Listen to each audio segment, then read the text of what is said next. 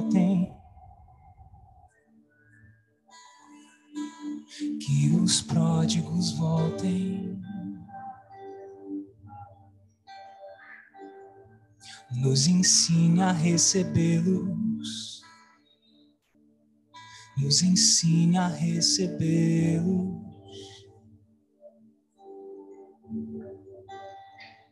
Os órfãos ganharam um pai, sim. As prostitutas, amor verdadeiro. E o coração incendiado irá tocar e marcar essa geração. Nos casamentos, não mais divórcios, não mais adultério e traições. E os nossos filhos e filhas serão como flechas na mão do Senhor. filhos e filhas apaixonados, totalmente apaixonados pelo Senhor. E a tua glória terá liberdade novamente em nosso lar. E a tua glória terá liberdade novamente em nosso lar.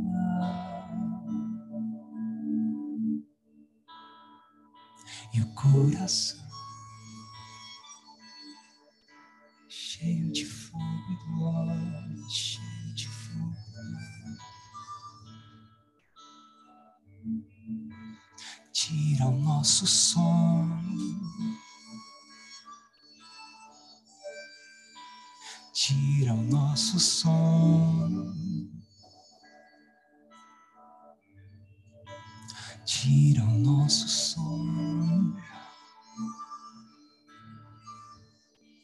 as nossas madrugadas não serão as mesmas. Tira nosso sono. tira o nosso sono e as nossas madrugadas não serão as mesmas.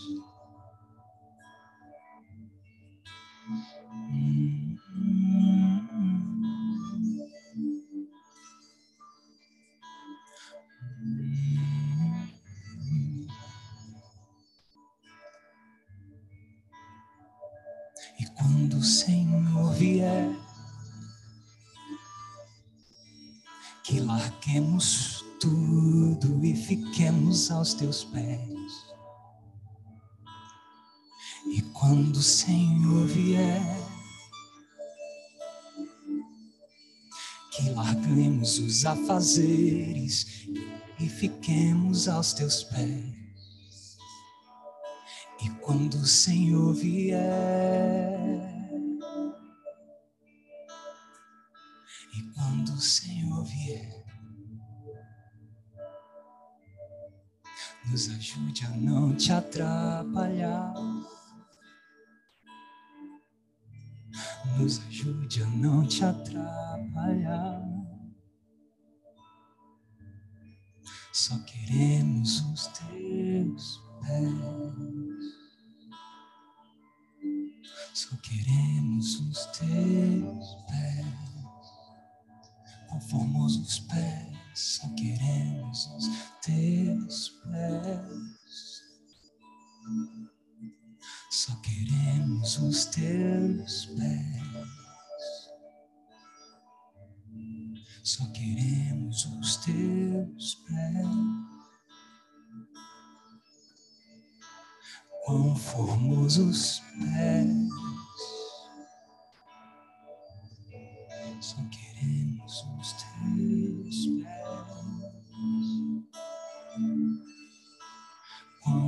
carinhoso,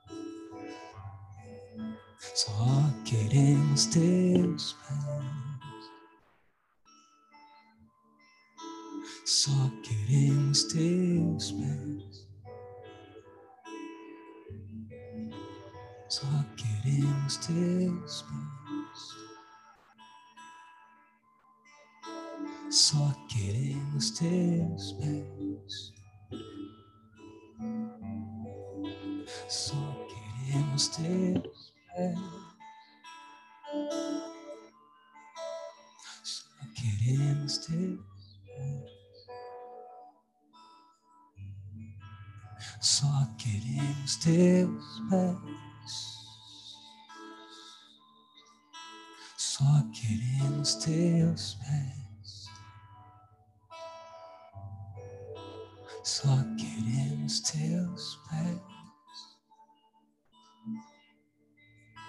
Só queremos teus pés. Só queremos teus pés. Só queremos teus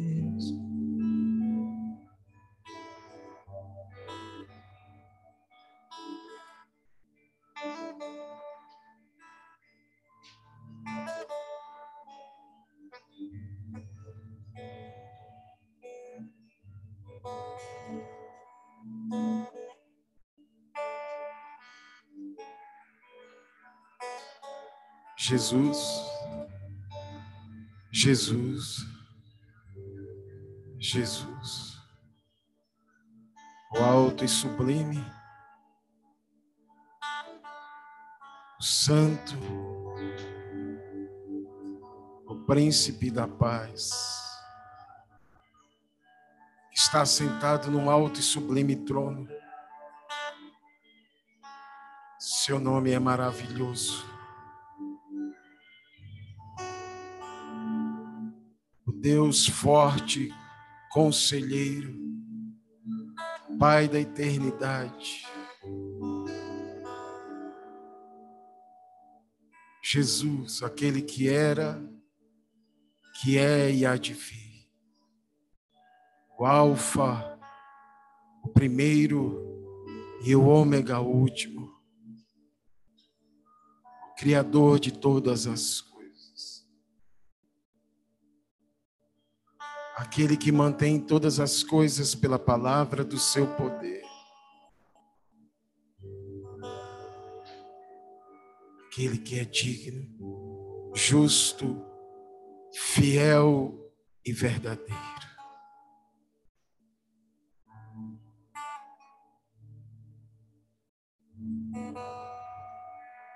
Santo e sublime. Jesus. Jesus. Se você puder e, e desejar, levanta suas mãos.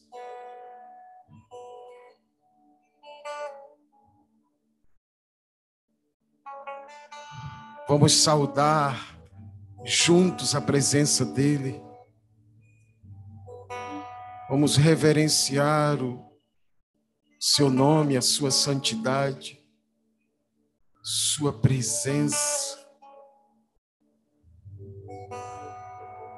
Vamos exaltá-lo com o nosso nosso íntimo, do fundo do nosso interior. Chutela de Assíria. Nele reside toda a plenitude. Dele temos recebido graça sobre graça. A graça que é melhor do que a vida.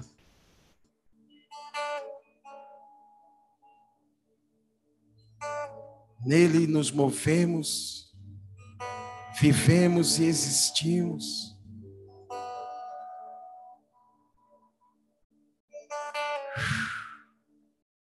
O mundo está enfrentando uma doença que ataca principalmente os pulmões, comprometendo a respiração.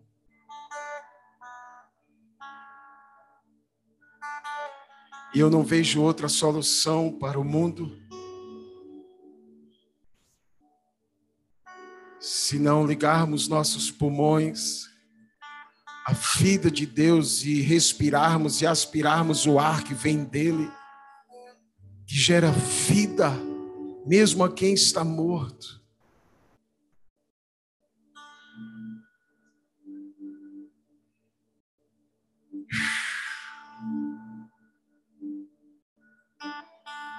Respire, aspire esse ar, deixe que a presença dele entre nos seus pulmões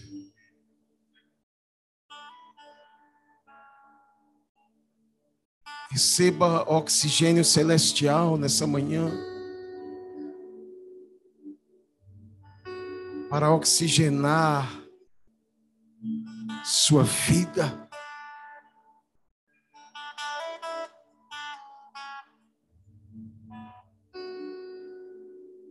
Sim, Senhor, reverenciamos seu nome, Jesus.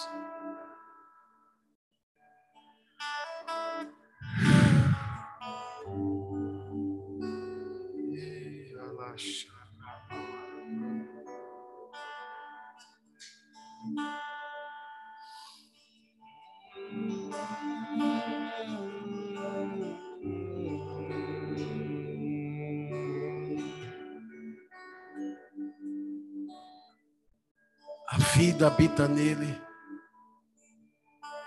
E quando nos conectamos a ele, recebemos vida.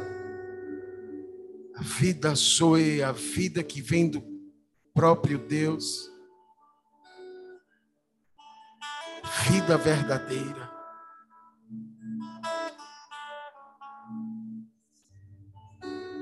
Celebramos o Senhor Jesus nessa manhã.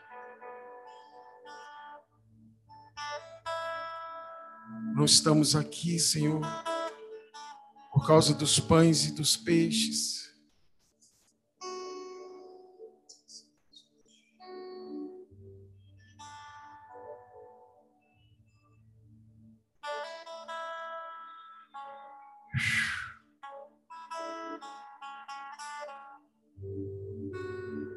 Estamos aqui porque queremos, com toda a nossa limitação, preparar uma mesa para o Senhor e servir ao Senhor por meio da nossa adoração.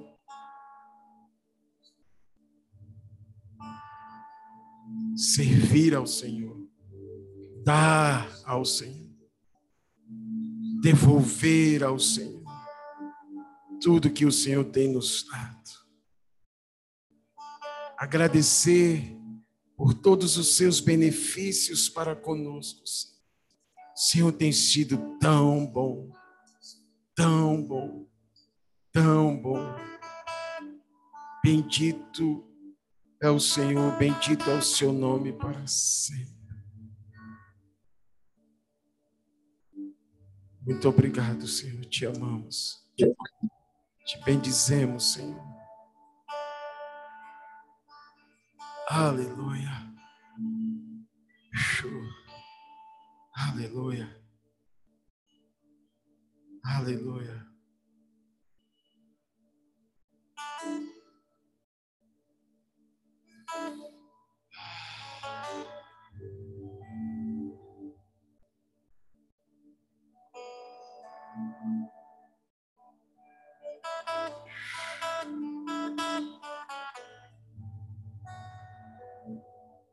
Há uma doce presença aqui.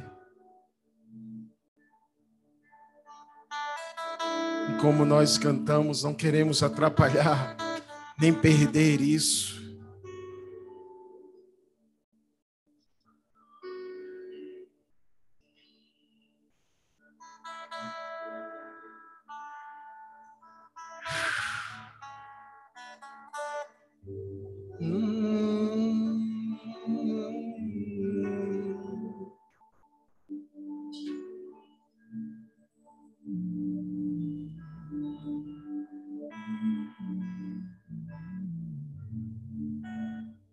Você precisa de paz, receba no seu coração.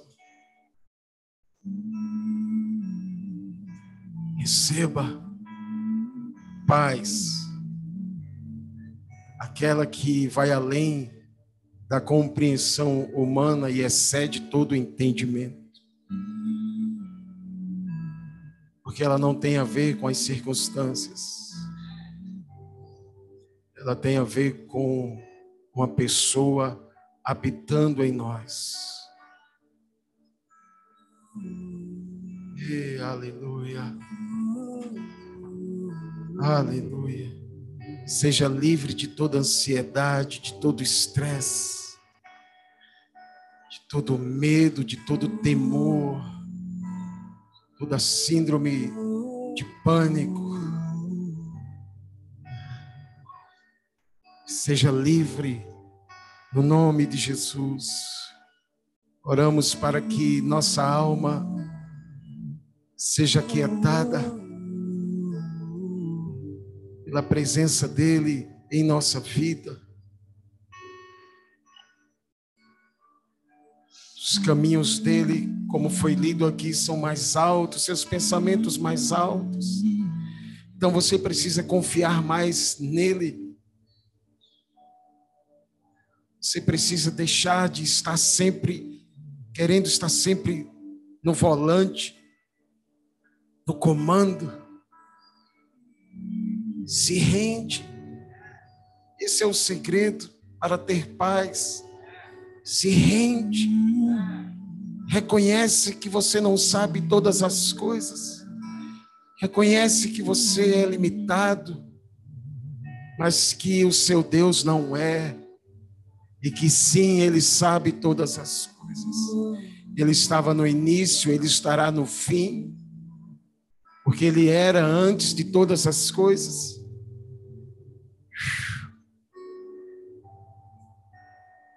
E vive pelos séculos dos séculos. Nos rendemos a Ti, Senhor. Nossos pensamentos, emoções, anseios, frustrações, nos rendemos a Ti nessa manhã, Senhor. Oh Deus maravilhoso. Oh Deus Santo. Deus que cuida do seu povo. Deus que faz sair o sol e descer a chuva sobre bons e maus, justos e ímpios, porque ama a todos, ainda que não inocenta o pecador. Recebemos nessa manhã da sua vida, Senhor, do seu fôlego. Grande é o Senhor e não há outro. Obrigado, Senhor, por podermos nos reunir, ainda que não com todos. Mas obrigado, Senhor. Obrigado, Senhor. Abençoa nossos irmãos, Senhor. Visita aqueles que estão em, em casa, acompanhando, Senhor. De dentro de suas casas, que a tua presença, a tua shalom os alcance nessa hora, em nome de Jesus. Em nome de Jesus. Pedimos que por meio do seu Espírito, ó Pai, o Senhor possa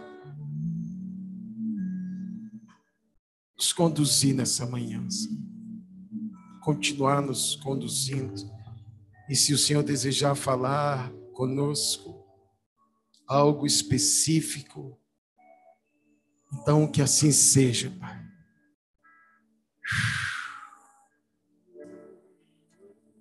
Submetemos nossas mentes e corações ao seu senhorio a sua mente, seus pensamentos e vontades, a sua bendita palavra, Pai. Aleluia. Aleluia. Aleluia. Aleluia.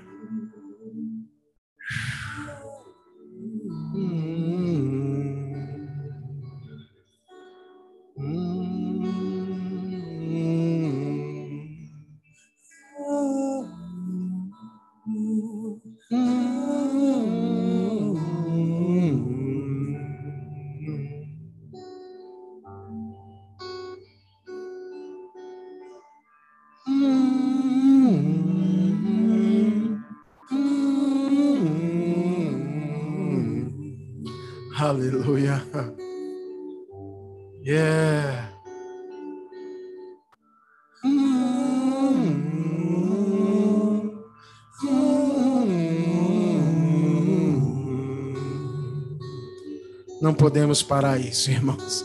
Eu não ouso.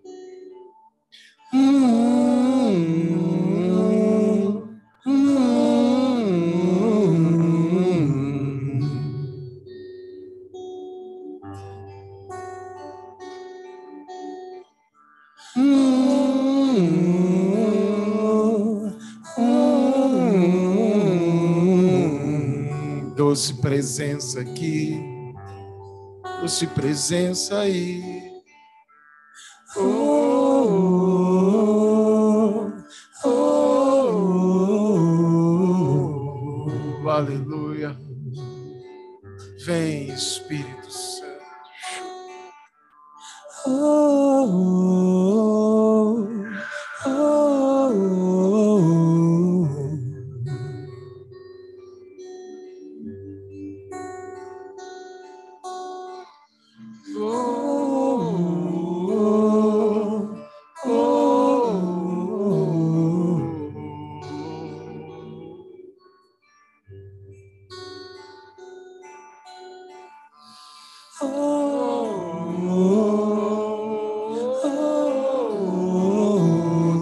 Flores secas caírem. Deixa os seus ramos se renovarem. Ainda há frutos. Jó fala que ainda que o tronco esteja tenha sido rompido ao cheiro das águas, ele pode voltar a, a viver, ter vida.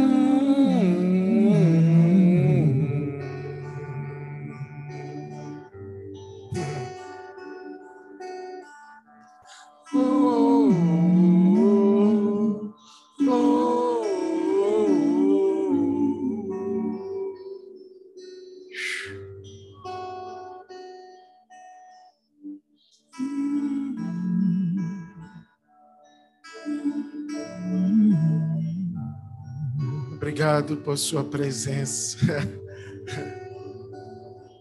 Se Henrique não parar, eu não vou fazer nada.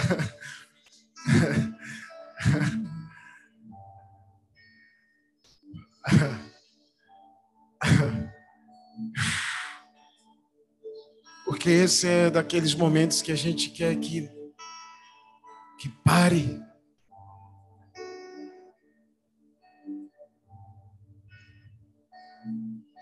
Que não passe.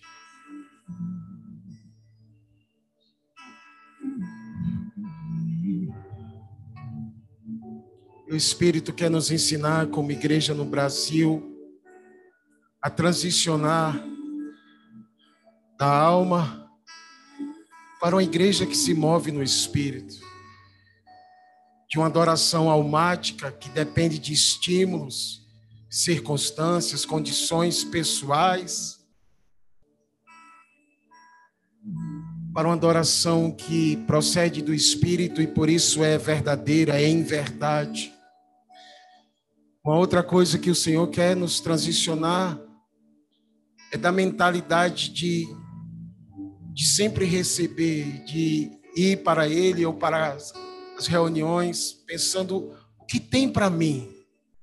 Hoje eu preciso de uma palavra. Hoje eu preciso de um milagre. O interessante é que nos anos 2000, o Senhor mudou a enologia, as canções do Brasil radicalmente, passamos a ter letras de muito mais intimidade. Quero calçar os meus pés com tuas sandálias, cantava Heloísa Rosa. Eu acho que era Heloísa Rosa. Depois de um tempo, muda-se de novo. E aí a gente passa a cantar: prosperarei para o alto, para atende meus sonhos. Eu estou aflito. Preciso. E de preferência, elimina meus inimigos, mesmo que sejam irmãos em Cristo.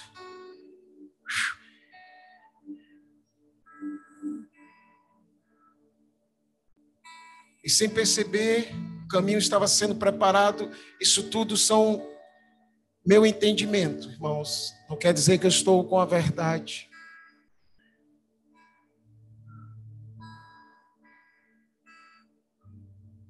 Mas são mais de duas décadas tentando entender um processo.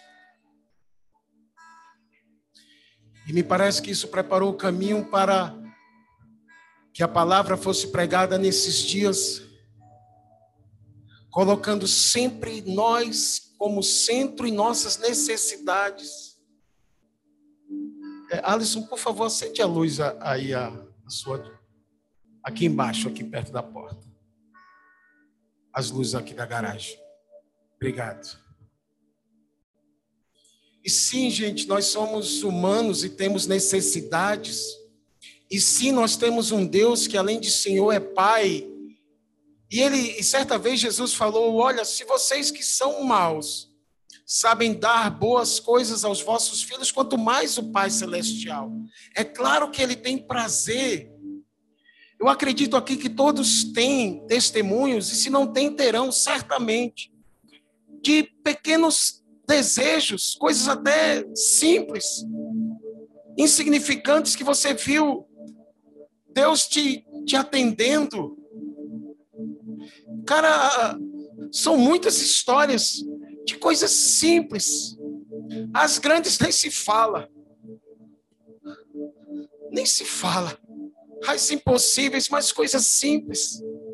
Que às vezes você desejar uma coisa simples. E você vê chegar até você sem nenhuma, sem nenhum suor, sem nenhuma forçação de barra,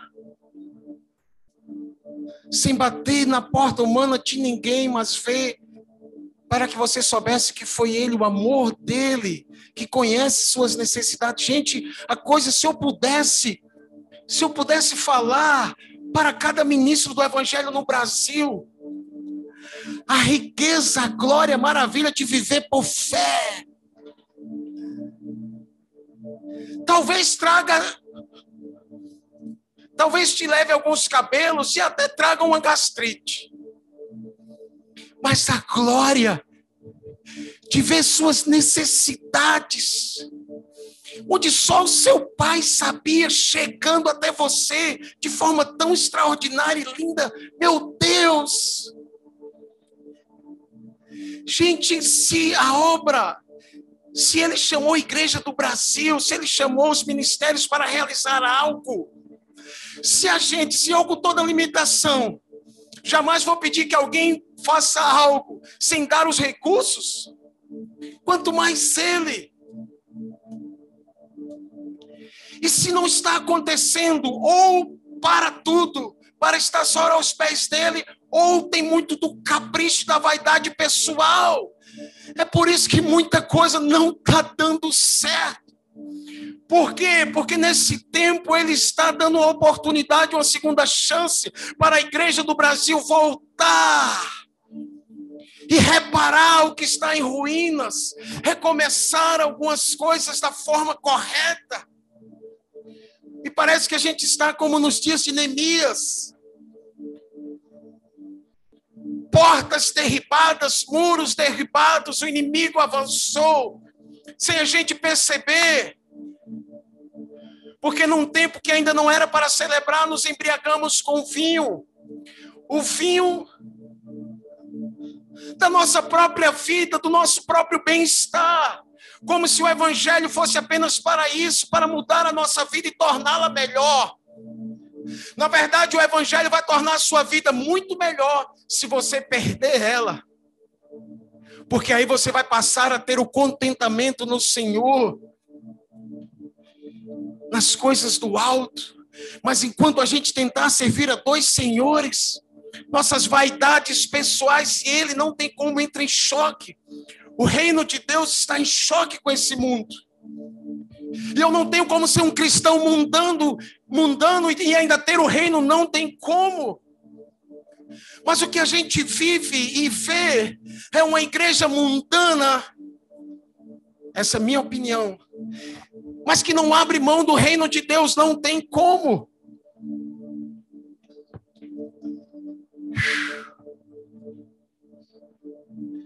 Mas profetizamos nessa manhã, não foi, Henrique? profetizamos nessa manhã. E eu creio, quando se profetiza pelo Espírito, eu creio que Deus ouviu, eu creio que palavras foram liberadas, estão nas regiões celestiais. Mas eu creio também que, como igreja, nós precisamos assumir a nossa responsabilidade e tirar as coisas de dentro de nós que não agradam, para que a gente possa também ver as coisas lá fora sendo posta em ordem. Então ele está nos chamando como igreja no Brasil a um retorno aos pés, a devoção sincera, o amor por quem ele é. E a gente vai precisar abandonar nossa vida, porque não tem como se tornar um verdadeiro discípulo de Jesus, ou pelo menos continuar sendo, se tornar até dar. Mas continuar sendo, se a gente não abrir diariamente mão da nossa própria vida, e esse é o desafio. Essa é uma luta talvez pior do que contra o diabo. Abrir mão de nós mesmos Há no meu coração falar de um rei nessa manhã chamado Ezequias. Se você quiser, abra por favor sua mão. Ah, sua mão. Eu nunca usei essa expressão. Quem sabe Deus não quer que você abra sua mão nessa manhã.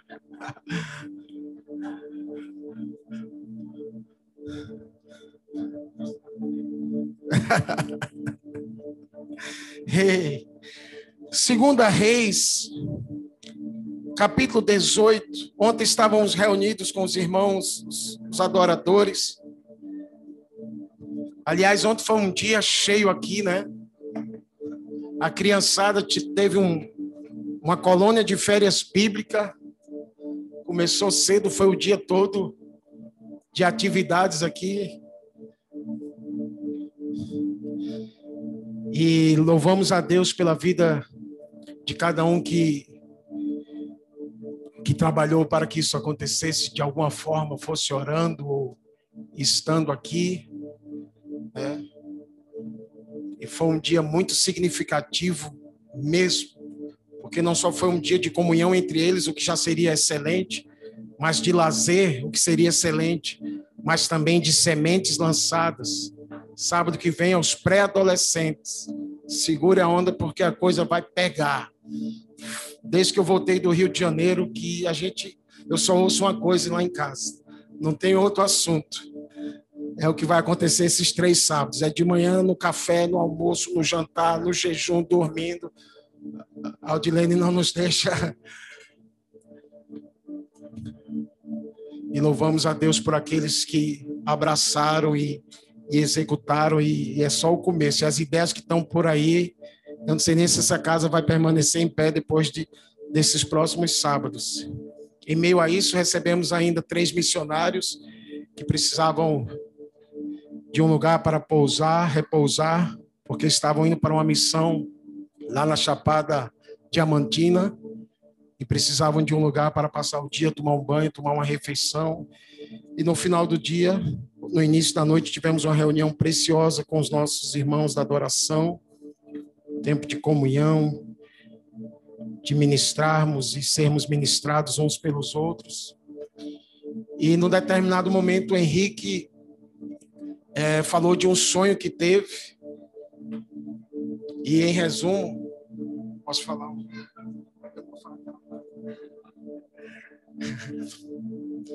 E em resumo, Henrique teve um sonho que ele ia para, para as ruas do bairro onde ele mora e pregava ousadamente, pregava o evangelho. Mencionou como o russo faz, né? Russo, para variar, está em missão no sertão lá em Poço do Boi e Arco Verde, o nosso querido irmão Zanotto. E ele pregava ousadamente, mas ele via que as pessoas não davam ouvidos. E ele entendeu, depois, quando ele chegava em casa frustrado, ele percebia que ele não estava com a roupa correta. E o que ele entendia é que as vestes que ele precisava usar, se ele entendeu no sonho, viu, gente? Eram as vestes de um soldado, as vestes camufladas, e palavras dele ontem. Eu acredito que Deus está nos chamando para ser um, ou se portar como um exército, e ele serviu por muitos anos e falou algumas coisas preciosas que os músicos num exército, num pelotão fazem, cantou até uma música de paraquedista. Então, profeticamente, Henrique, eu quero dar essa camisa que certamente vai ficar grande, mas o significado foi minha camisa anterior da que eu uso hoje.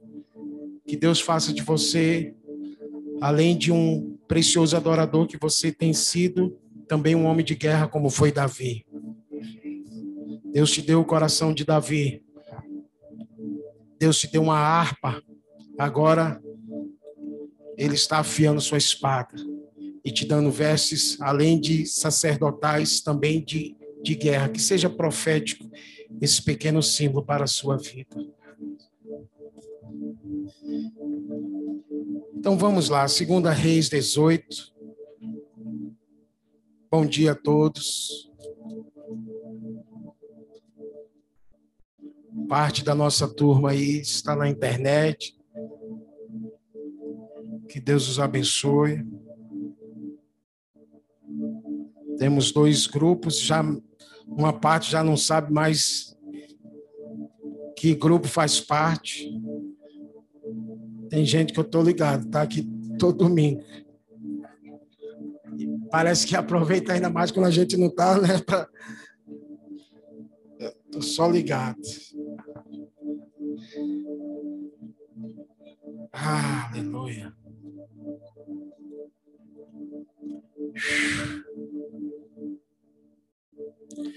Segunda Reis 18 começa então narrando a história desse rei chamado Ezequias, rei do reino do sul, rei do reino de Judá. Verso 1 diz: No terceiro ano do reinado de Oséias, filho de Elá, rei de Israel, Ezequias, filho de Acais, rei de Judá, começou a reinar. Ele tinha 25 anos de idade quando começou a reinar e reinou 29 anos em Jerusalém. O nome de sua mãe era Abia, filha de Zacarias. Ele fez o que o Senhor aprova, tal como tinha feito Davi, seu predecessor, ou seu pai, em algumas versões. Mas vem cá, a gente acabou de ler no versículo 1 que o nome do pai dele era qual? E agora está dizendo no versículo 3, será que a Bíblia se confundiu? Agora estou sem entender. Versículo 1 diz que ele era filho de Acais. Versículo 3 de Davi. Será que a Bíblia errou? Vamos continuar. Verso 4. Versículo 4. Removeu os altares idólatras, quebrou as colunas sagradas e derrubou os postes sagrados, despedaçou a serpente de bronze que Moisés havia feito. Cara, ele foi longe, hein? Ele removeu coisas antigas que não tinham mais sentido algum para aquele tempo. Que Moisés havia feito, pois até aquela época os israelitas lhe queimavam incenso. Ela era chamada de Neustã. Ezequias confiava no Senhor, o Deus de Israel. Olha, olha esse panorama, gente, sobre ele. Olha quem foi Ezequias. Ainda versículo 5. Nunca houve ninguém como ele entre todos os reis de Judá, nem antes nem depois dele. Uau! Ele se apegou ao Senhor e não deixou de segui-lo. Obedeceu aos mandamentos que o Senhor lhe tinha, tinha dado a Moisés. E o Senhor estava com ele. Era bem sucedido em tudo o que fazia, obviamente. Rebelou-se contra o rei da Síria e deixou de submeter-se a ele. E aqui continua falando agora do que estava acontecendo no outro reino, no reino irmão de Judá, o reino do norte, o reino de Israel. Porque foi justamente nesse tempo que o rei assírio invadiu o reino de Israel e levou o povo cativo e ele queria fazer a mesma coisa com o reino de Judá, o reino do sul. Na verdade, nesse contexto aqui, o reino de Judá, na pessoa do rei Ezequias, pagava um tributo, pagava uma forte carga como um vassalo, um reino vassalo do rei ah, da Síria. Então, nesse contexto assim delicado, politicamente falando, Ezequias se levanta e a primeira coisa que me chama a atenção antes da gente continuar é que ele teve dois pais. Eu já ministrei sobre Ezequias e não faz muito tempo, mas precisamos falar mais, voltar a falar. Ezequias teve dois pais, um biológico que não teve como renunciar porque ele recebeu daquele sangue chamado Acais. E só para você entender, volte algumas páginas, por favor, da sua Bíblia, só para você ver quem foi, ter uma noção de quem foi o pai de Ezequias Acais. Que cara legal foi ele.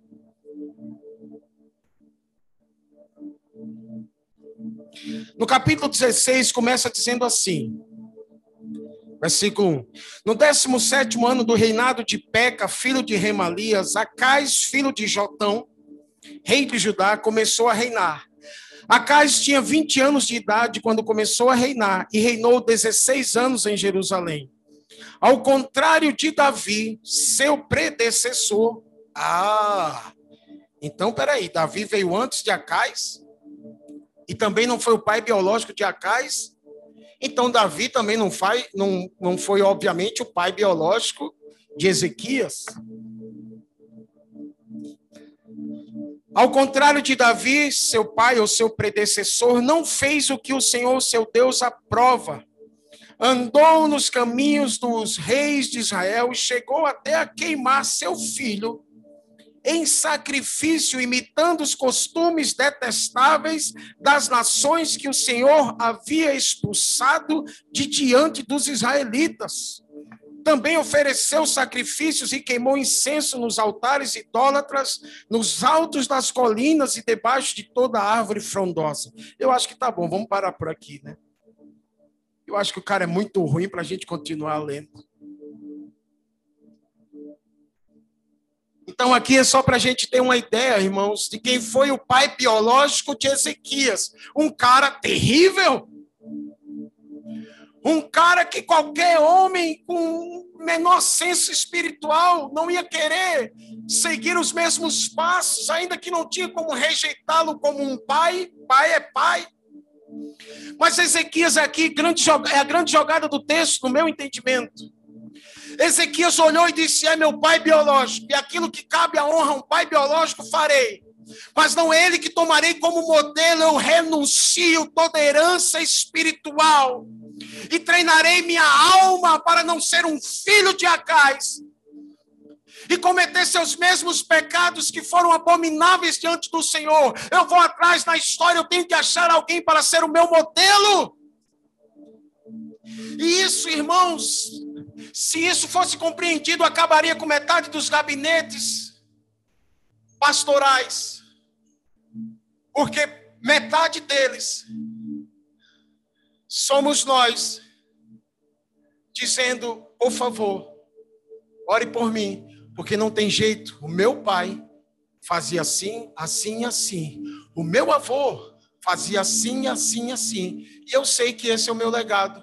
E eu não vou conseguir ser verdadeiro, não mentir, não prostituir, não beber e etc. Mentira. Mentira é um tipo de pensamento que amarra as pessoas, impede elas de romper e até ter um álibi sem perceber, acredito eu, e sem querer. Como se a vida está fadada a dar continuidade a um padrão comportamental, porque a própria biologia ensina que existe uma carga genética e que não tem como. Nós vamos reproduzir, meus irmãos, nessa manhã. Não é uma aula de biologia. Estamos tentando falar Bíblia. Ah, meu amigo, eu não sei que carga genética você trouxe, mas eu sei que se você se submeteu, entregou sua vida a Cristo Jesus e tem se submetido ao senhorio dele, um novo DNA entrou. Um DNA de justiça, de verdade de santidade para você se posicionar e se tornar um novo homem, uma nova mulher, uma nova criatura. O Paulo mentiu quando escreveu aos Coríntios que quem está em Cristo, independente se foi filho de Acais, ou de Jezabel, ou de quem quer que seja, quem está em Cristo é uma nova criatura. E as coisas velhas passaram, e as coisas novas se fizeram. Mas talvez, irmãos, esse seja um outro detalhe. Está em Cristo, presente. Algo que me fala de uma vida presente.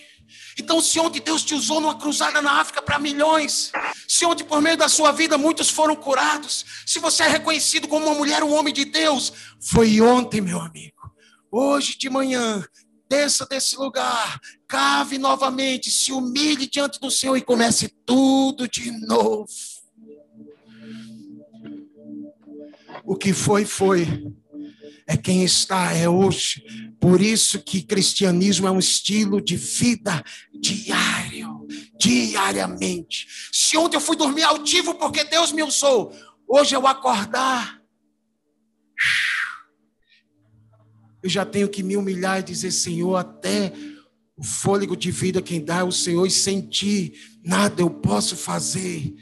Carregue lenha, não orar para mim, entre outras coisas, é arrogância. Porque se eu não oro, eu estou dizendo, Deus, eu não preciso do Senhor, nem dependo de ti. Meus diplomas, intelectos, recursos influências me são suficientes. Orar não é para os espirituais. Orar é para qualquer um que reconhece que sem Deus não conseguirá viver nesse mundo e nem vai querer viver nesse mundo. Orar é o nosso reconhecimento de Senhor, desde as coisas complexas às mais simples, eu dependo de Ti. Eu preciso da Tua graça, da Tua sabedoria, das respostas para essa vida.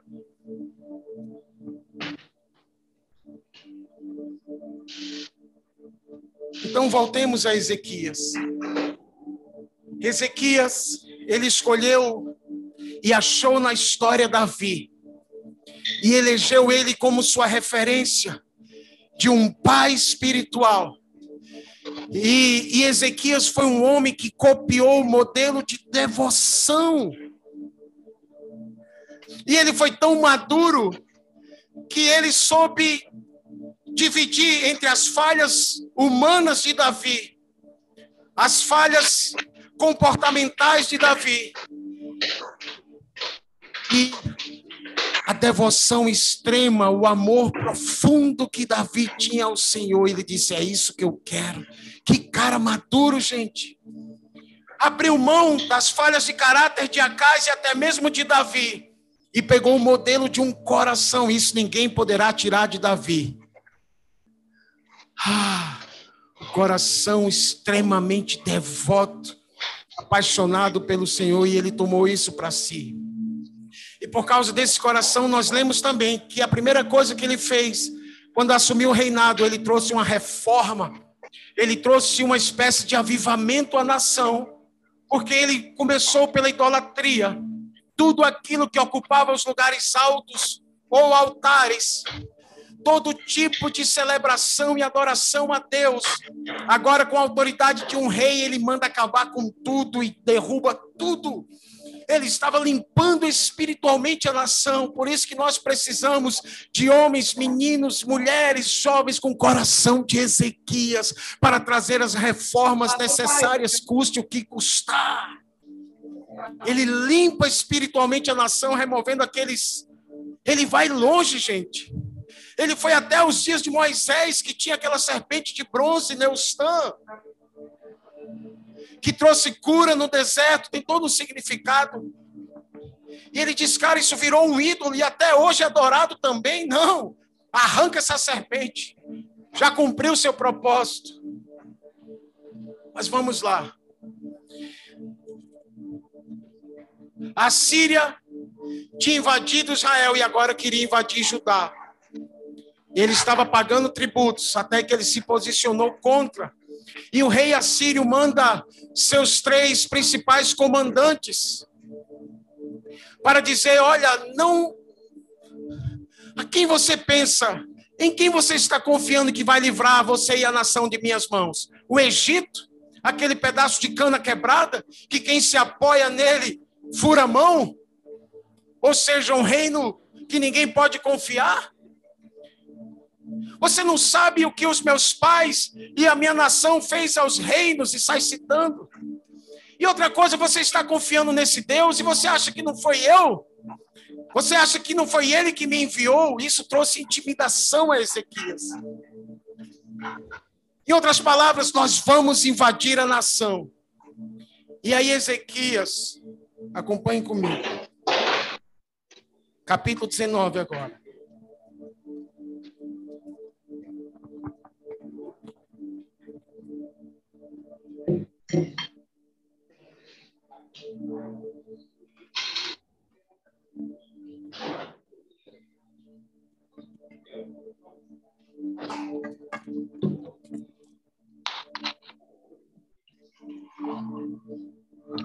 Quando chega aos mensageiros, o secretário dele e os outros da sua liderança que receberam o recado dos comandantes do rei assírio, Senaqueripe. Olha o que Ezequias faz. Verso 1. Ao ouvir o relato, o rei Ezequias rasgou as suas vestes e pôs roupas de luto e entrou no templo do Senhor. Uau! Não tinha o que fazer, não é? Então fez o que era o mais correto. Verso 2: Ele enviou o administrador do palácio, Eliakim. Gente, a Bíblia é extraordinária. Leia mais as Escrituras, irmãos. Leiamos mais a Bíblia, você vai se apaixonar de um livro chato, difícil e antigo. Vai se tornar um, o seu manual de Gulliver. A sua, você vai descobrir histórias verdadeiras que vão te encorajar a amar mais a Deus e seguir o exemplo de homens e mulheres que amaram Ele. Leia mais as Escrituras. Menos que comece uma campanha menos WhatsApp, que deixa uma geração distraída, ansiosa e ignorante. Mas abra as escrituras, pode ser no celular, onde quer que seja, abra, mergulhe nela. Essa é uma das milhares das, de histórias fantásticas da Bíblia. Seu manual, você precisa conhecer mais. Gaste mais tempo, menos com as séries do Netflix. Aquelas séries são ficção, aqui é realidade. É um conselho de amigo. Então ele Ezequias ele ele manda os caras sua liderança até o profeta Isaías. E no verso 3 diz que eles deram recado a Isaías. Assim diz Ezequias: Hoje é dia de angústia. Olha como Ezequias estava aflito, gente. Não era só por sua segurança, ela era pela nação. Hoje é dia de angústia, de repreensão e de humilhação. Estamos como uma mulher que está para dar à luz filhos, mas não tem forças para fazê-los nascer. Uau! E aí ele pede ajuda e pede que o profeta ore por ele. Verso 4. Talvez o Senhor teu Deus ouça todas as palavras do comandante de campo, a quem o Senhor dele, o rei da Síria, enviou para zombar do Deus vivo e que o Senhor teu Deus o repreenda pelas palavras que ouviu. Portanto, suplica a Deus pelo remanescente que ainda sobrevive, ou seja, aqueles que ainda estão sendo fiéis ao Senhor. Isaías clama por eles, clama por nós. Eu acredito, procura saber se o nosso Deus, Isaías, se o Deus a quem você serve, ouviu as palavras de intimidação de Senaqueribe. Isaías, nos ajuda, cara. Eu sei que és um homem de Deus e que a palavra do Senhor está na tua boca. Ora, intercede por nós e nos dá uma resposta. E assim Isaías fez e ele recebeu a resposta. E ele manda a resposta para o rei Ezequias, dizendo, em resumo: Ezequias, Deus ouviu sim tua oração, ele ouviu a, o que Senaqueribe falou, e Deus vai agir a seu favor. Ezequias se conforta com isso, mas não Senaqueribe se dá por satisfeito. E Senaqueribe envia uma outra intimidação, ainda pior, porque é sempre assim. Quando o inimigo não consegue nos vencer numa área, ele vai intensificar seu armamento. E nesses dias nós temos visto muita gente sendo atingida na mente, nas emoções, sem nenhuma explicação até, muitas vezes. Então aqui Senaqueribe se reagrupa e manda uma outra carta com mais intimidação para gerar medo e paralisar o rei Ezequias. E agora Ezequias entendendo que o caldo engrossou, agora entendendo que Isaías estava fazendo a sua parte, ele chama para si a responsabilidade e ele mesmo vai até Deus diretamente. Olha o que acontece.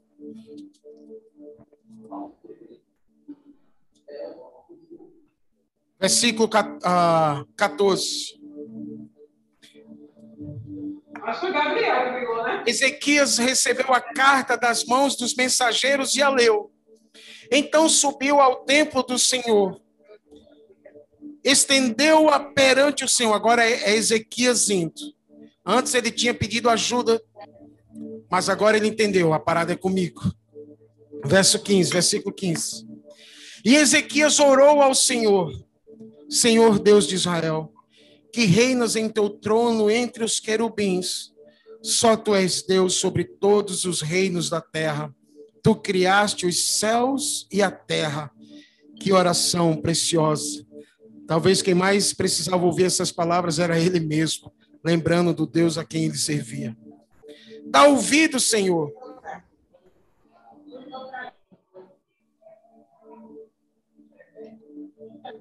Dá ouvido, Senhor, e vê.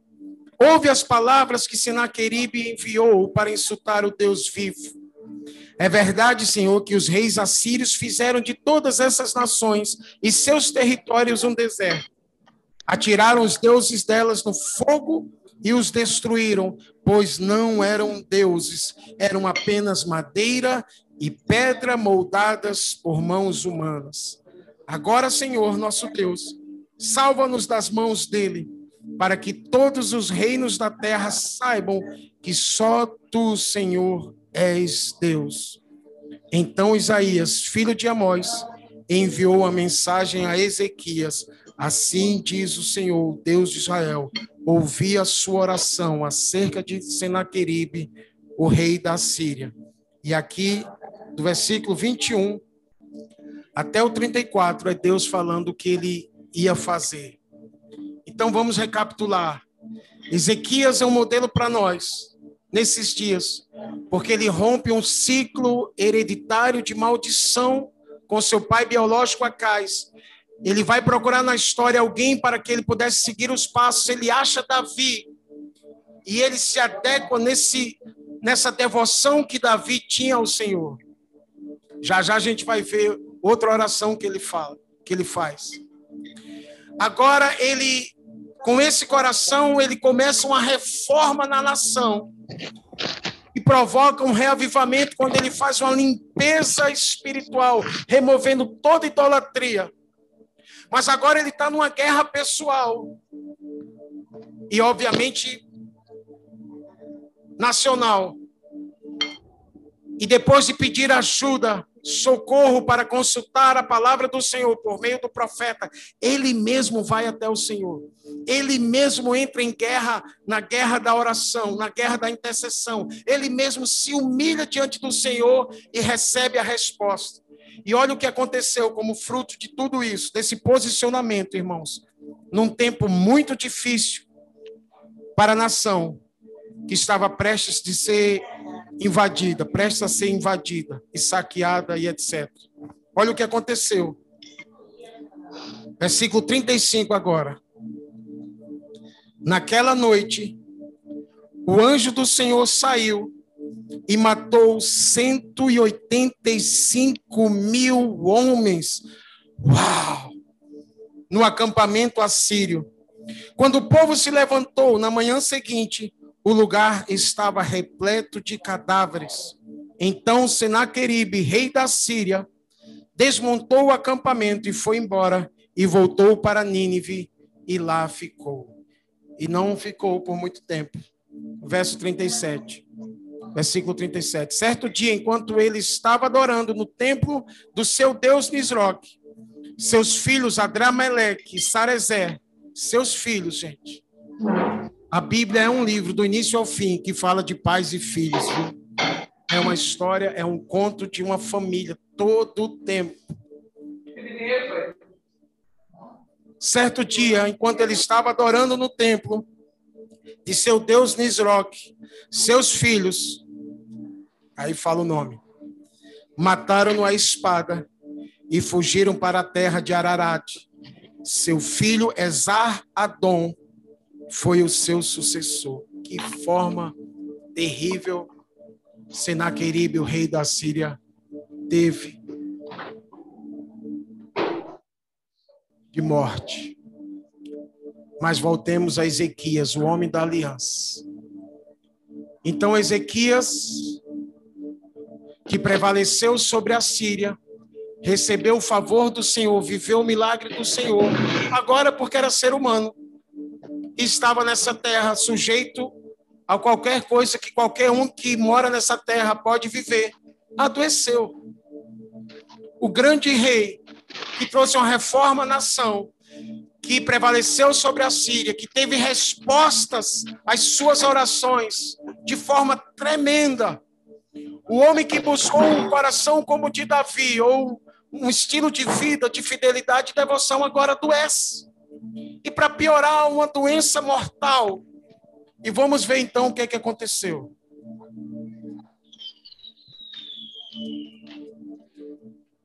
Capítulo 20. Naquele tempo, Ezequias ficou doente e quase morreu. O profeta Isaías, filho de Amós, foi visitá-lo e lhe disse: Assim diz o Senhor: põe em ordem a sua casa, pois você vai morrer e não se recuperará. Que palavra! Já pensou? Já pensou um homem ou uma mulher de Deus entra na sua casa? Alguém que realmente tem vida com Deus, que tem responsabilidade com o Senhor, com a sua palavra. Alguém que Deus usa como uma voz profética e vai até sua casa e entrega tal coisa.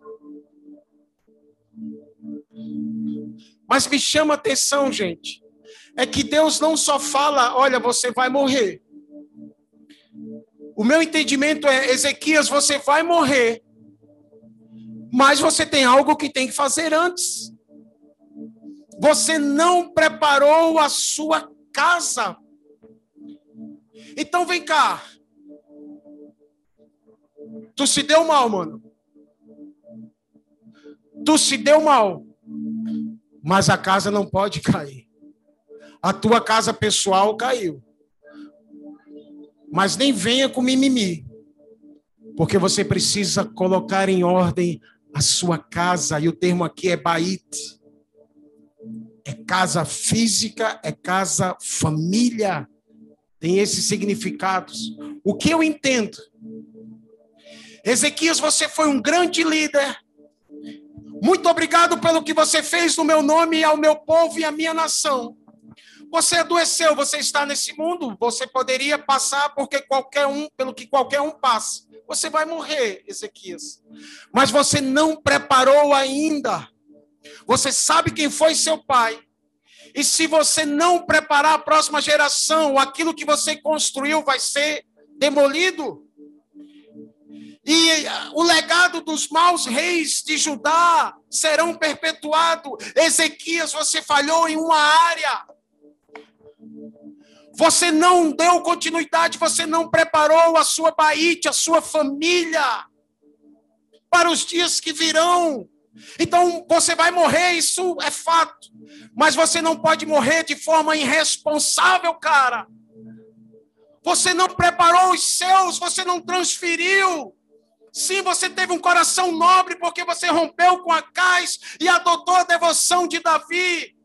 Sim, você governou de forma justa. Sim, você limpou a idolatria da nação. Você enfrentou Senaqueribe com todas as suas intimidações. Isso está registrado. Isso ficará registrado, Ezequias, no livro das minhas crônicas. Porque eu acredito, como dizia Gregório, irmãos, que tudo que nós fazemos nessa terra de bom, no nome do Senhor, para Ele, a favor das pessoas, está registrado e será recompensado. Paulo já dizia a Timóteo: nenhum trabalho no Senhor não é em vão. Então fica peixe, fica tranquilo. Porque o que você faz de bom e os homens fazem, eles vão te recompensar com aplausos e etc. Vai ser bom para a sua alma. Mas, meu irmão, aquilo que a gente faz em secreto, está escrito em Mateus 6. O Pai que vem em secreto, ele vê e ele há de recompensar. E eu prefiro infinitamente mais a recompensa do meu Pai do que a dos homens. Porque a dos homens tem limite. Porque a recompensa dos homens pode até amanhã ser voltar em forma de cobrança. Olha, eu não te dei, eu não fiz para ti. Mas a de Deus é ilimitada, por isso, meu irmão, fica tranquilo.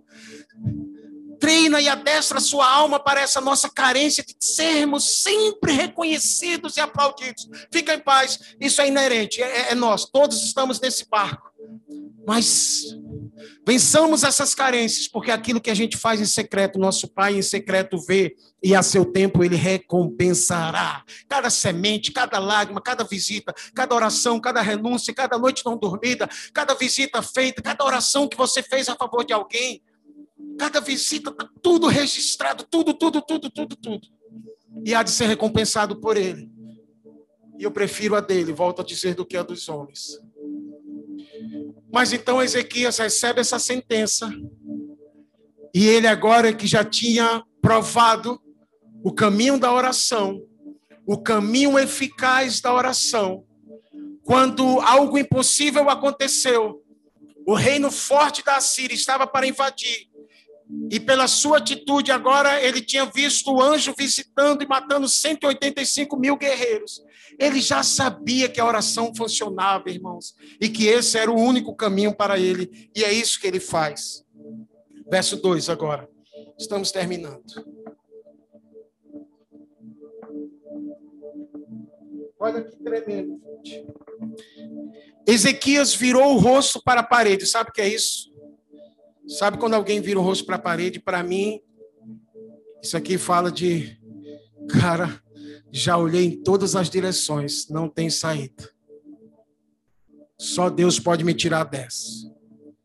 Você já passou por isso? Aquele dia que você olha para a parede, porque já tentou de tudo. E olha a oração dele. Por isso que eu mencionei de um coração semelhante ao de Davi. Lembra-te, Senhor, como tenho te servido com fidelidade e com devoção sincera. Uau, que lindo! tenho feito que tu aprovas. Novamente, verso 3, versículo 3. Lembra-te, Senhor, como tenho te servido com fidelidade, com devoção sincera. Tenho feito que tu aprovas. Meu Deus, será que a gente pode falar isso em oração para o nosso Deus? Acho que não, sabe por quê? Porque a gente nem para a parede a gente está olhando, a gente ainda está esperando a resposta que vem daqui do WhatsApp. A gente ainda está olhando em várias direções, porque a gente ainda tem saídas. Então não tem como a gente fazer uma oração dessa, porque essa é a oração de um sem saída, daquele que pegou as chaves da porta de incêndio e jogou fora e disse: Não tenho, decido abrir mão das saídas vou cumprir o meu chamado, custe o que custar, até o fim. Abro mão das saídas paralelas e das fugas criadas por mim. Cabra macho, né, Max? Ou Ezequias macho, velho de guerra. Ele entendeu que a parada dele era com o Senhor, irmãos. Janinho,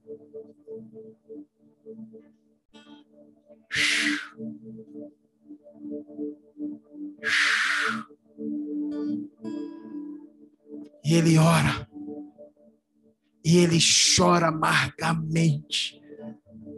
Porque entendeu que não era a hora, que não estava preparado.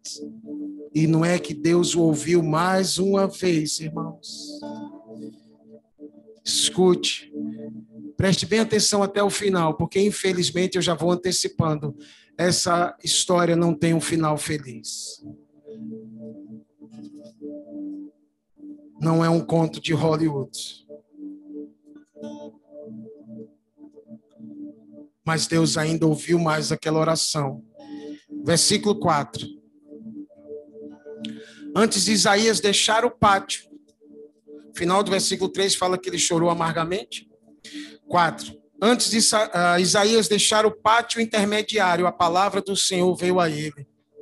Volte e diga a Ezequias, líder do meu povo, que Deus cavalheiro, cara.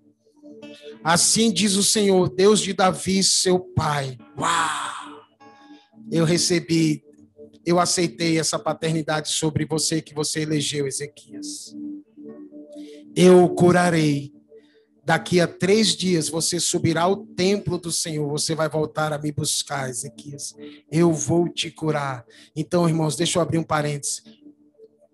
A cura para essa nação, a cura para as nossas vidas e famílias.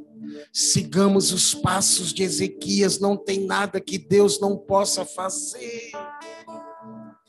Deus deu livramento a ele de um povo guerreiro, agora estava dando na vida pessoal, na sua saúde, não se desespere. Eu sei que é mais fácil falar do lado de cá, mas calma quando os laudos e as más notícias chegarem. Calma, cara. Não se desespere, por quê? Não estamos aqui sendo insensíveis às lutas e dificuldades que nos vêm, mas estamos aqui também para dizer que o Deus de Ezequias é o mesmo Deus a quem você serve.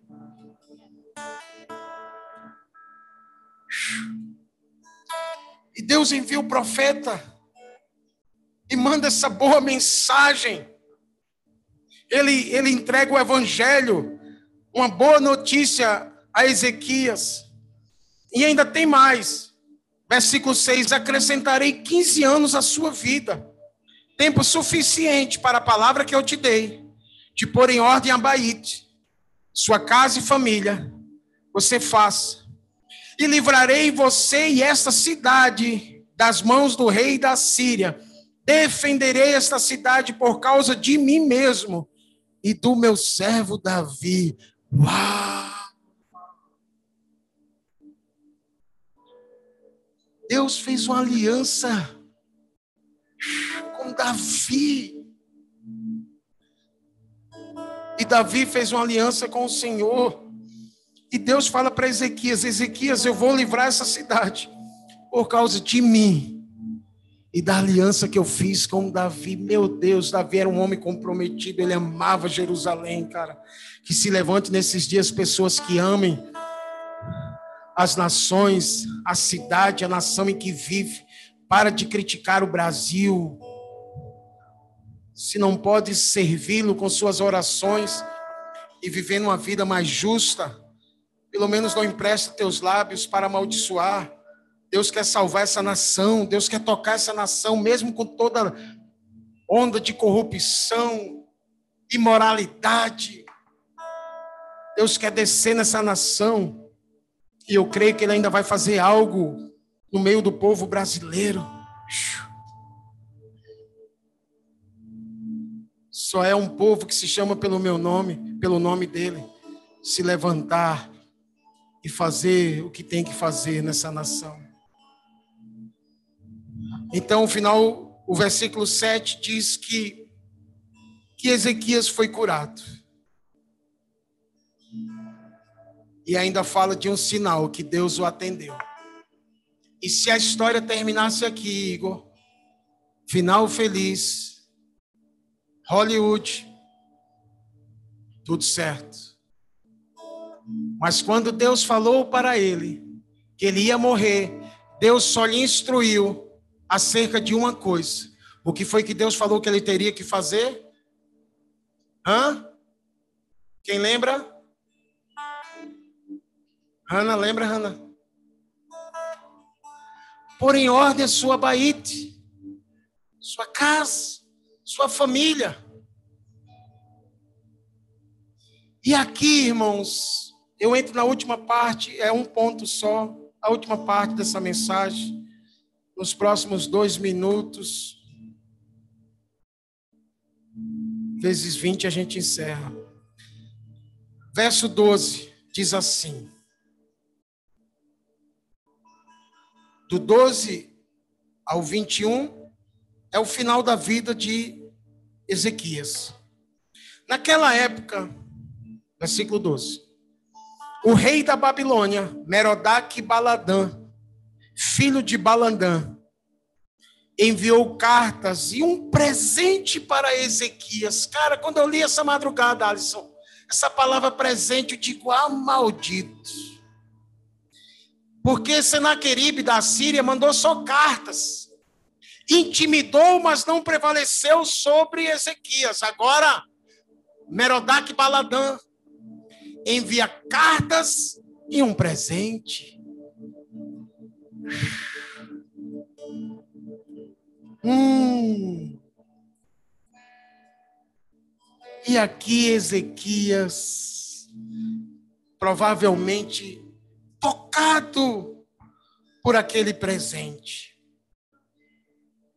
recebem audiência, versículo 13, os mensageiros e mostrou-lhes tudo que havia em seus armazéns: a prata, o ouro, as especiarias e o azeite finíssimo, o seu arsenal até, as armas de guerra e tudo que havia em seus tesouros. Não houve nada em seu palácio ou em seu reino que Ezequias não lhe mostrasse. Quão, cara, que cara bom Ezequias, né?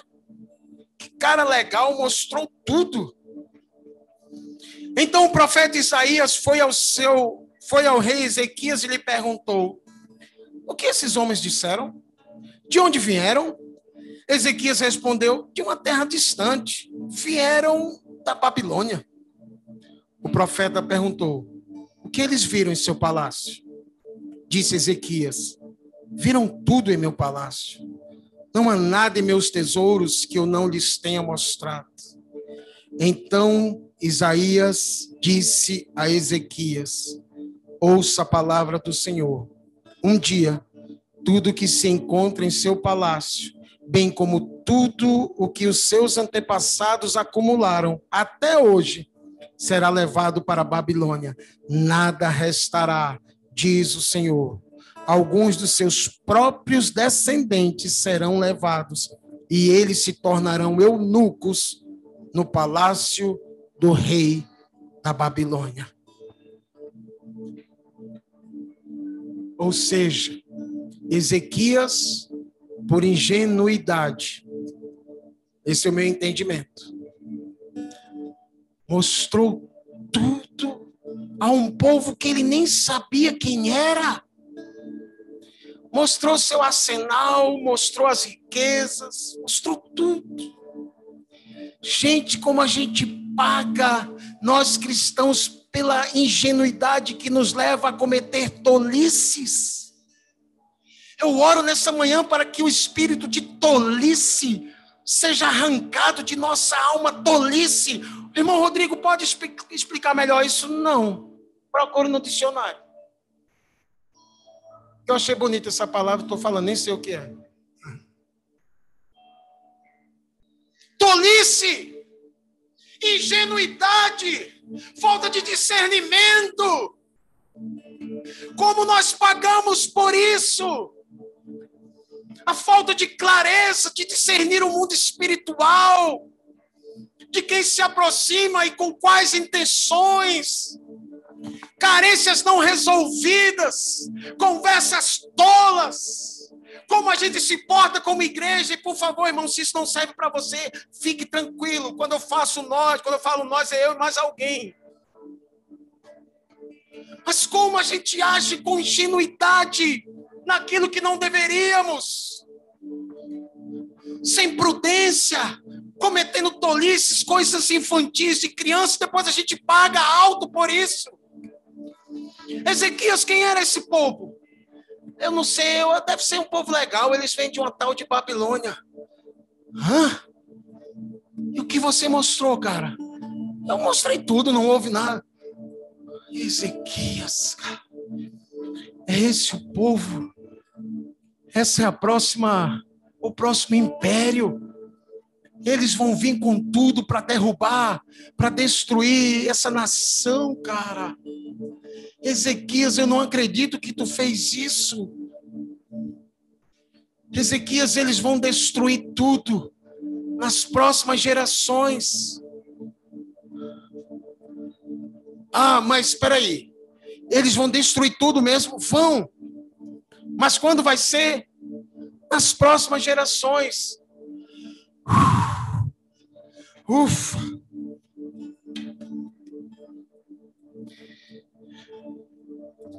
Novamente, o versículo 18, gente, para a gente orar.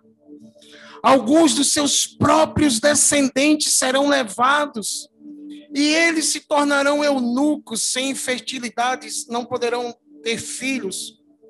Ou seja, a sua descendência, escuta, irmãos, veja se eu estou viajando demais, ou se tem sentido. Ezequias, você não terá uma descendência, Porque aqueles que nascerem de ti serão levados ao palácio e serão feitos eunucos, eles não darão continuidade. Vai morrer com a sua descendência mais próxima, tudo que você construiu, todo o seu amor, toda a sua devoção a mim. Ezequias, a sua descendência não dará continuidade. E olha, aquele homem que tinha se humilhado quando recebeu uma sentença, olha o que ele fala, gente. Versículo 19: Respondeu Ezequias ao profeta: Boa é a palavra do Senhor que anunciasse, porque eu entendi que ia ser durante a minha vida. Mas durante a minha vida vai haver paz e segurança. Ai, que bom. Os demais acontecimentos do reinado de Ezequias.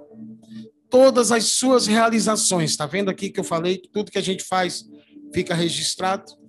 Inclusive a construção do açude, do túnel que canalizou água para a cidade, estão escritas no livro dos registros históricos dos reis de Judá.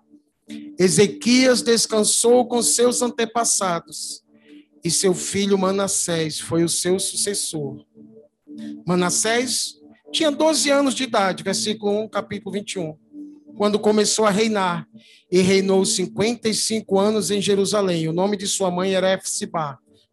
Versículo 2 ele fez o que o Senhor reprova, imitando as práticas detestáveis das nações que o Senhor havia expulsado de diante dos israelitas. E só para você ter uma ideia de como bom foi Manassés, veja o versículo 6. Se te lembra alguma coisa do início dessa história.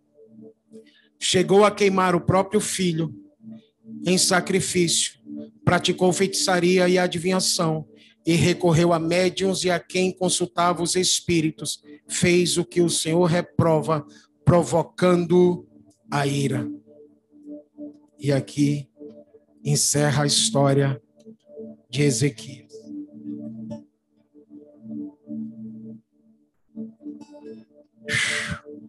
Tudo que ele construiu morreu com ele. E como seus últimos dias foi de paz, ele disse: Me livrei, cara. Estou salvo. Fui salvo pela graça de Deus. E a próxima geração, que se vire. Fiz a minha parte.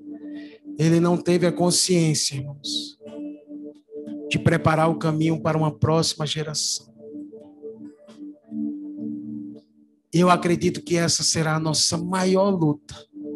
A minha é, já é não é nos lugares onde vamos, destravando coisas, guerreando nas regiões celestiais.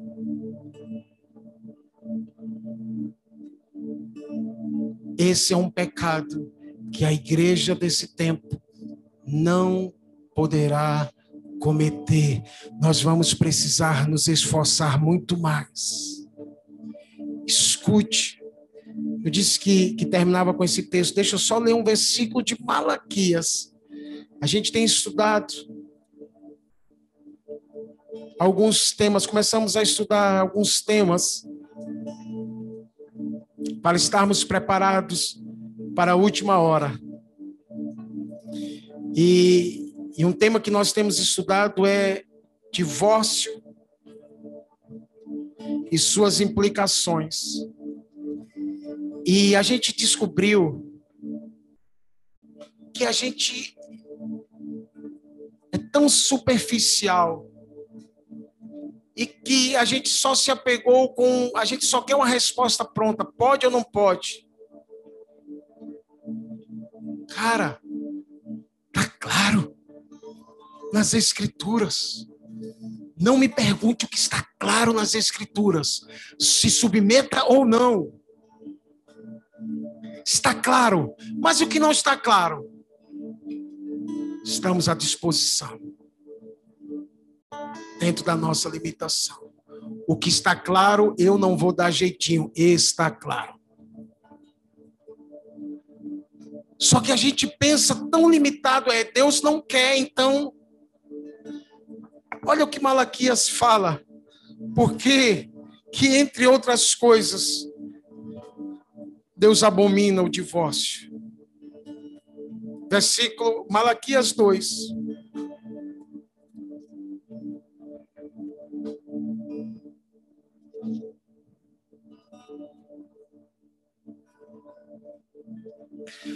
Versículo 14 diz assim: E vocês ainda perguntam por quê? Tem uma pergunta anterior, né? É porque o Senhor é testemunha entre você e a mulher da sua mocidade. Ele é, ele estava lá, cara. Viu? Ele estava lá. Ele estava lá. E você deu sua palavra. Agora cumpra, nem que isso custe sua vida. Pois você não cumpriu a sua promessa de fidelidade, embora ela fosse a sua companheira, a mulher do seu acordo matrimonial. Não foi o Senhor que os, que os fez um só, em corpo e em espírito eles lhe pertencem? E por que um só?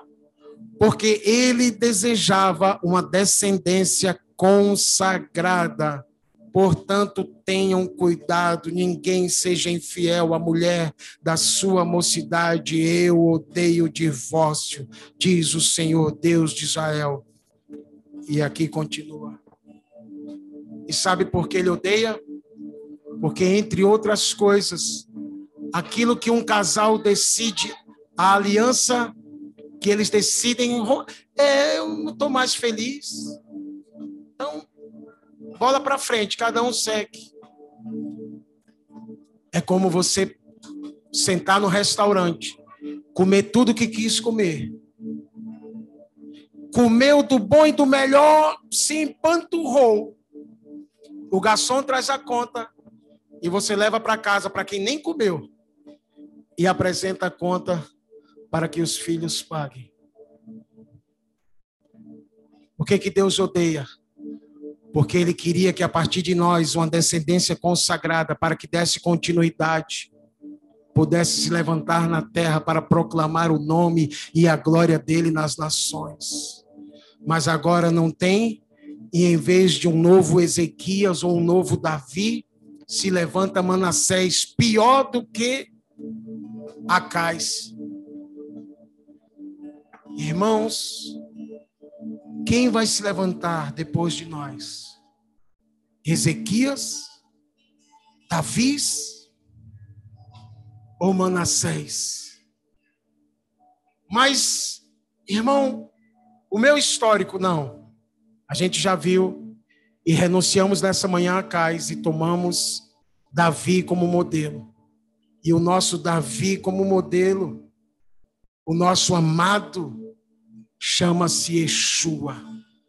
Na verdade, Ezequias serviu de muito, muitas coisas para nós nessa manhã, início de tarde, assim como Davi. Mas o nosso modelo de todos os tempos perfeitos, aquele a quem eu pelo menos elegi como meu pai espiritual, chama Yeshua, Jesus Cristo. Ele também é o seu pai espiritual, é esse modelo que você quer seguir? Então sigamos. Agora, Tenhamos cuidado, irmãos, porque a guerra é por uma geração consagrada que o diabo quer macular e impedir que nossa herança que estamos construindo no Senhor chegue até os nossos filhos.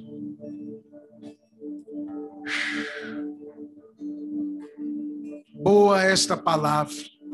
Se é minha descendência que vai ser atingida, mas eu vou terminar bem, estou de boa. Essa é a falta de uma consciência, de fato, de responsabilidade com a próxima geração. Que Deus tenha misericórdia de nós, irmãos, e dos nossos filhos. A gente vai precisar se esforçar muito mais. Muito mais. Muito mais.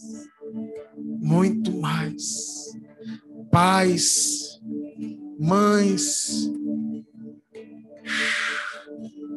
Estamos numa guerra desleal, porque nós não podemos estar 24 horas ao lado dos nossos filhos, mas o smartphone está 24 horas com ele.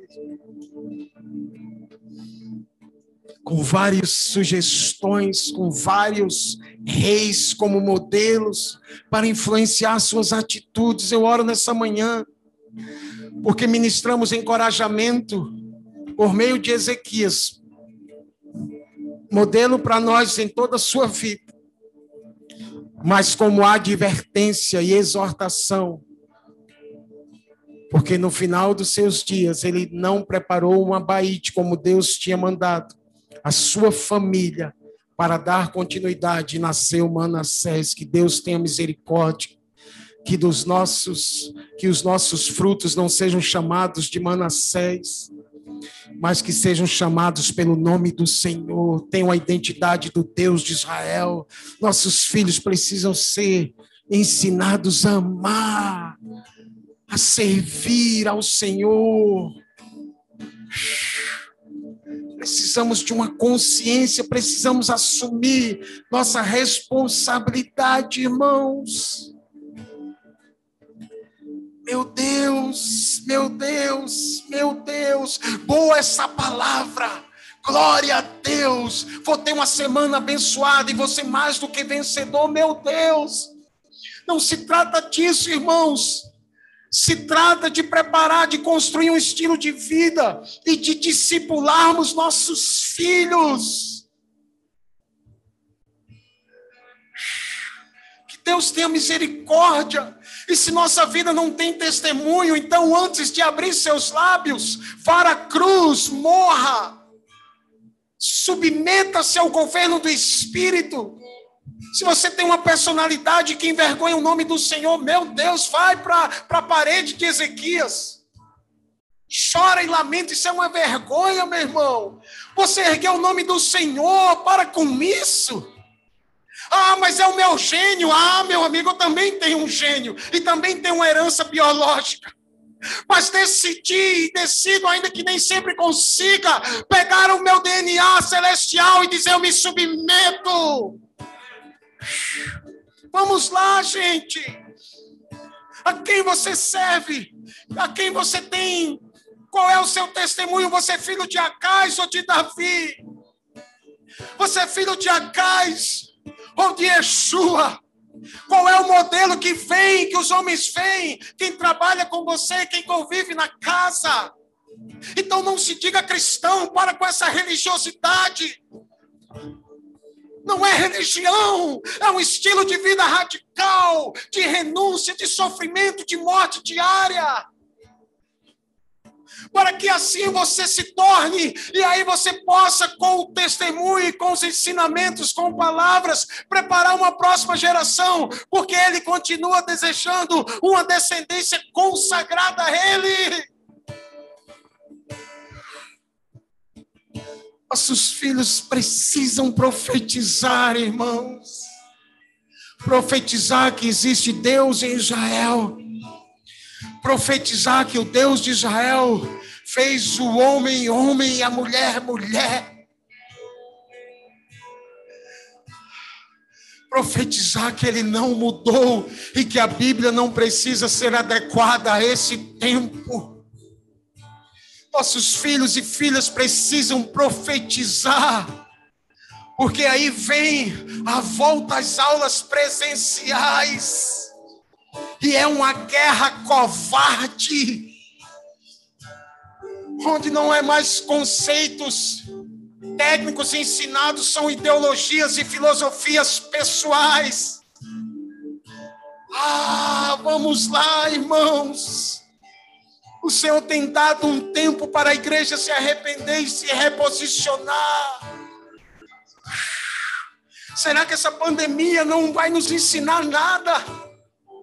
Será que a gente não vai aprender nada a não ser como se usa álcool em gel e uma máscara?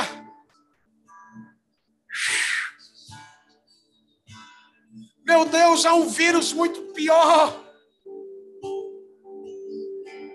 que está destruindo uma geração, irmãos.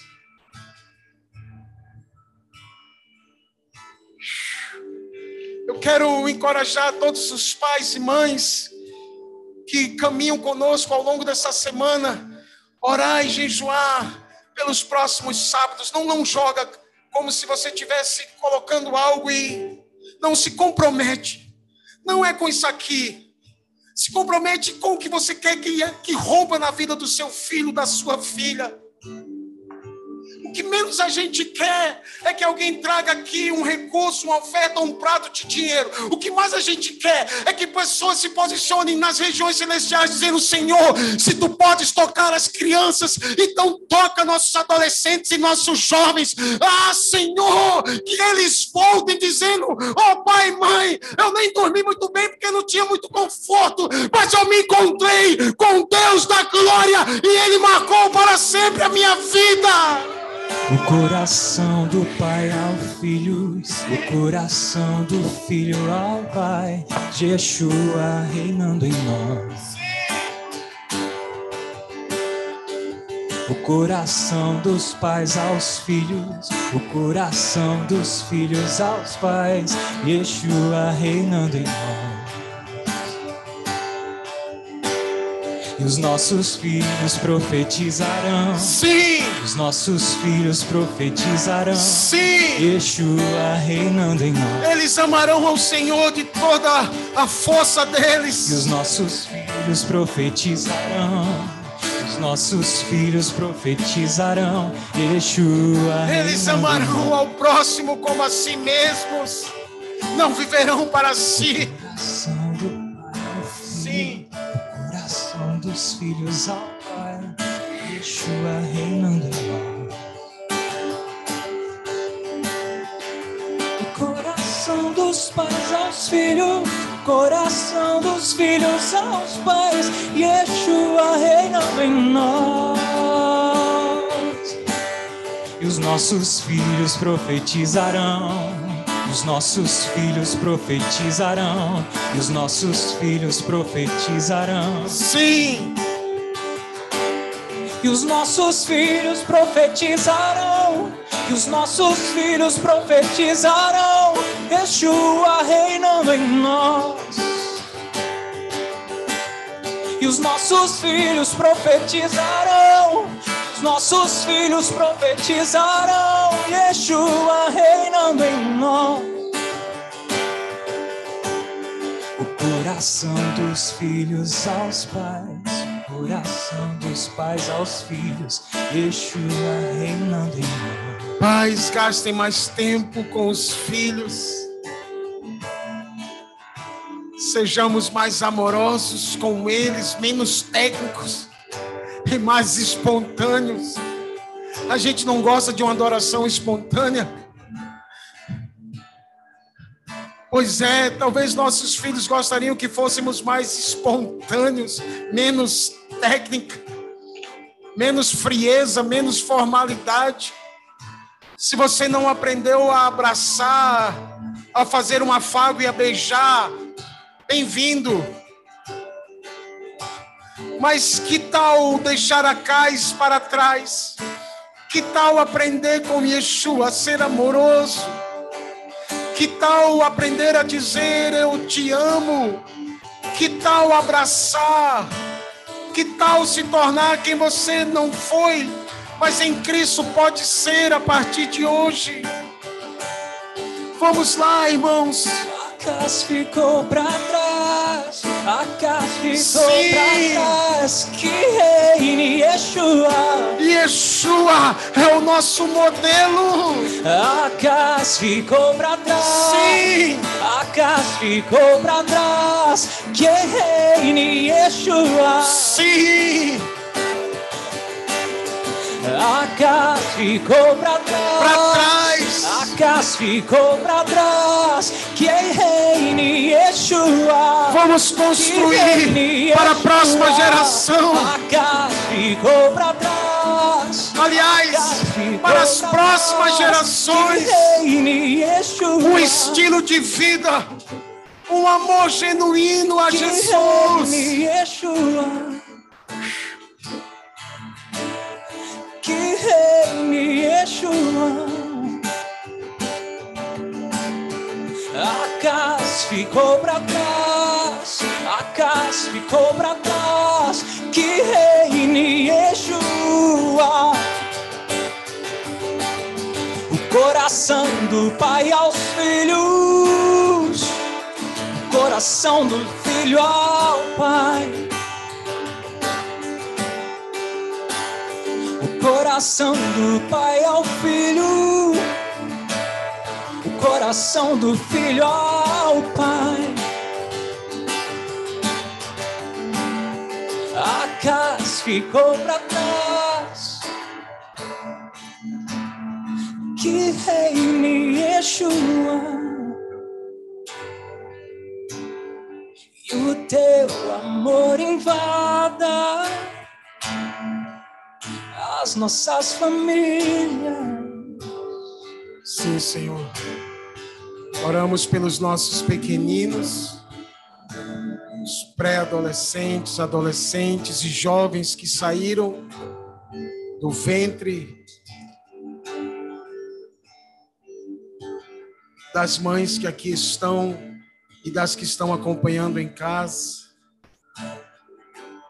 Ajuda-nos, Senhor, a não pararmos em nós, ainda que o Senhor falou sobre nossa geração, estamos gratos por isso, Senhor.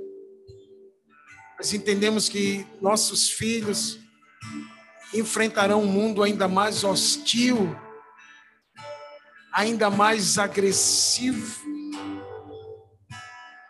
onde a verdade já não é mais absoluta e moldada cada filosofia pessoal, onde a busca pelo prazer é mais importante do que a ética, a verdade, a moral e o que é certo. onde desde que eu seja livre,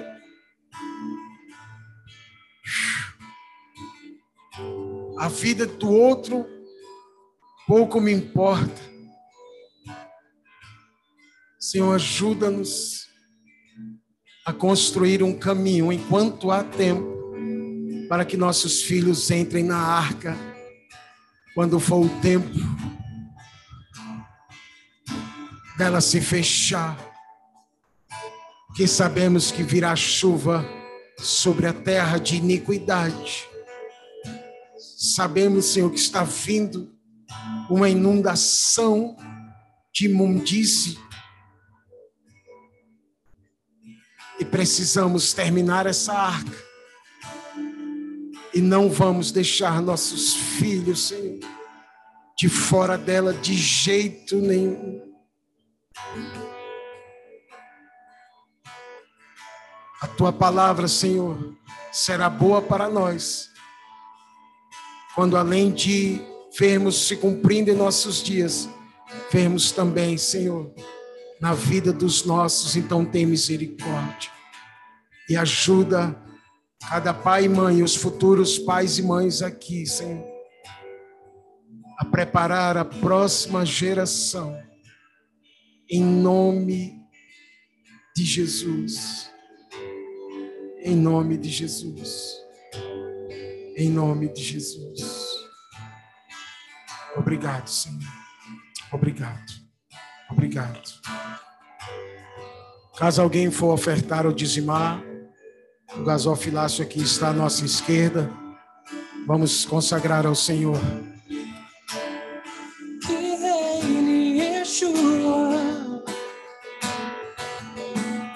A ficou para trás. Reine Yeshua. E os nossos filhos profetizarão. E os nossos filhos profetizarão. E os nossos filhos profetizarão. E os nossos filhos profetizarão. ficou pra trás. Que reine Yeshua. A casa ficou pra trás. Vamos nos colocar de pé. Que reine Yeshua. Sim, sim. A casa ficou sim, pra trás. Sim, Senhor. Que reine Yeshua. Obrigado, Senhor. Obrigado por cada pai e mãe aqui que tem se esforçado para ser exemplo para seus filhos. E naquilo que temos sido deficientes nessa manhã, te pedimos ajuda-nos, Pai.